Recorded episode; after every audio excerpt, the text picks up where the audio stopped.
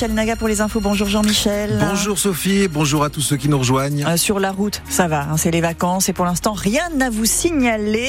Et dans le ciel, Jean-Michel Encore de la grisaille, quelques petites pluies cet après-midi, des températures douces hein, par rapport à hier, hein, des températures douces pour la saison jusqu'à 13 degrés dans le sud Sarthe et autour du Mans de personnes radiées des listes électorales à la flèche. Des électeurs qui ont déménagé sans en informer les services de la ville. La commune a dû faire du tri à la demande de la préfecture qui jugeait en fait le taux d'abstention anormalement élevé à la flèche. Nathalie Cormier est responsable du service citoyenneté à la mairie. Pour être radié, en fait, il faut que le facteur vérifie que c'est bien le nom de l'usager qui est sur la boîte aux lettres. Si ce n'est pas le cas, il nous retourne donc les cartes d'électeurs ou les propagandes et nous enregistrons dans le service tous ces retours. À partir de trois retours de cartes, nous pouvons radier les lecteurs. Donc on a on a sorti 1100 noms de personnes qui devaient se réinscrire correctement. Quand on déménage dans la commune ou quand on arrive dans une autre commune, il faut aller à sa mairie avec un justificatif de domicile et sa pièce d'identité. Ça se fait également sur le site servicepublic.fr. En général, les gens n'y ont pas pensé. Il y a aussi des gens qui ne souhaitent pas voter. Alors, pour ces personnes-là, je les alerte un petit peu sur le fait qu'on peut être amené à avoir un référendum sur un sujet qui peut leur être très cher. Et s'ils ne sont pas inscrits sur les listes électorales, ils ne pourront pas voter à ce référendum. On encourage les gens à s'inscrire pour voter le jour où ils le voudront. Et il faut faire le nécessaire avant le 1er mai, si vous voulez, notamment voter aux élections européennes du 9 juin. Vous avez toutes les explications et nos conseils sur francebleu.fr et l'appli ici. Ils se rassemblent cet après-midi, 14h30, devant le centre hospitalier du Mans, les personnels des urgences, en grève illimitée à partir d'aujourd'hui. Ils dénoncent les mauvaises conditions d'accueil des patients dans leur service, ceux atteints de troubles psychiatriques en particulier qui n'ont pas de place, pas d'autre solution pour les accueillir à l'EPSM d'Alonne.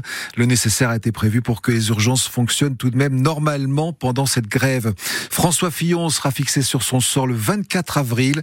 L'ancien Premier ministre sartois s'est défendu hier devant la Cour de cassation dans l'affaire des emplois fictifs de son épouse, Pénélope. Les juges de la Cour ont maintenant deux possibilités.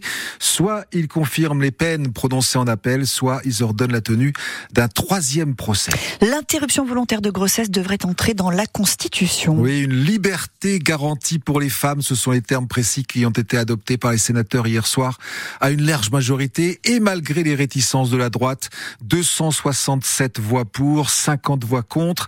La dernière étape, ce sera lundi avec l'approbation du Congrès qui se réunira à Versailles. Il faudra l'accord de 3 cinquièmes de l'Assemblée. Un bilan largement positif pour la SNCF en 2023. 1 milliard 300 millions de bénéfices nets grâce à la fréquentation en hausse dans les TGV et les TER. Malgré cela, les prix des billets vont augmenter de 2,6% cette année. Eux aussi vont augmenter les tarifs bancaires plus 3% par rapport à l'an dernier. Commander une carte bleue coûtera également 2% de plus en moyenne. C'est aujourd'hui la journée internationale des maladies rares et elle touche 3 millions de personnes en France, une personne sur 20. La ministre de la Santé, Catherine Vautrin, doit présenter, doit, présenter ce, ce jeudi les grandes lignes d'un quatrième plan national. Les JO de Paris, on s'y prépare activement. C'est dans cinq mois déjà et on inaugure aujourd'hui le village olympique à Saint-Denis, un site de plus de 50 hectares qui accueille aura plus de 14 000 athlètes. La fin d'un gigantesque chantier entamé il y a 7 ans. 80 bâtiments, 3 000 appartements, 7 000 chambres. Après les JO, ces appartements seront reconfigurés pour accueillir des habitants, des entreprises dans ce nouveau quartier. Et les jeunes de la Ferté-Bernard, eh bien, ils se préparent aussi à leur façon une semaine olympique pour découvrir 12 disciplines des Jeux, escalade, biathlon, lutte, tennis ou encore euh, l'escrime pour, euh, et pour finir en beauté demain, vendredi, un tournoi olympique et une remise de médailles sur le podium, semaine encadrée par Mathieu Chollet, éducateur sportif à la ville de la Ferté-Bernard. On leur explique ce que c'est que les Jeux Olympiques parce que pour les plus jeunes, euh, le fait que ces Jeux Olympiques aient lieu euh, que tous les quatre ans, l'histoire un petit peu des Jeux Olympiques, euh, les valeurs véhiculées justement par l'olympisme, on essaye d'amener des petits symboles comme la flamme olympique avec l'histoire de la flamme. Enfin voilà, toutes les, les, petites choses comme ça qui permettent aux enfants de sensibiliser à, à l'état d'esprit. Ça permet de connaître des sports qui seront au JO, que les enfants vont découvrir tout au long de la semaine. Et puis l'intérêt, c'est vraiment de faire pratiquer du sport aux enfants pendant les vacances et puis euh, de les sensibiliser euh, à l'esprit olympique et aux Jeux olympiques qui vont avoir lieu cette année en France. Reportage à retrouver en image sur francebleu.fr. 2-0, défaite logique de l'équipe de France de foot féminin hier soir. En finale de la Ligue des Nations, elles se sont inclinées face à l'Espagne, les championnes du monde en titre. En Coupe de France, Valenciennes rejoint Lyon en demi-finale. Qualification au tir au but hier soir face à Rouen. Ce soir, c'est le petit pousset de National 2, le Puy-en-Velay, qui va tenter de réaliser un nouvel exploit après avoir éliminé le Stade Lavallois au tour précédent.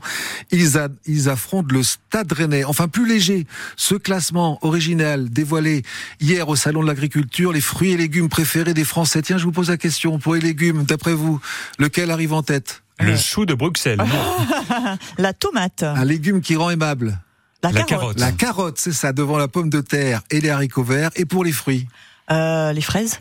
Le Ah, c'est préféré, pas mal. on est bien La fraise, c'est troisième. La pomme. La fraise, c'est troisième. La pomme, banane. première. La banane. Et la banane, deuxième. Bravo. Ah, pomme, banane, fraise. Oh, dites donc, vous êtes fort. hein. Bah, justement, on parlera de dessert à 10h hein, dans Ah, bah, Saveur tiens. euh, d'ici avec un vous y pâtissier. C'est pour cela surtout. que vous avez trouvé ce classement. bon, alors, euh, il va pleuvoir.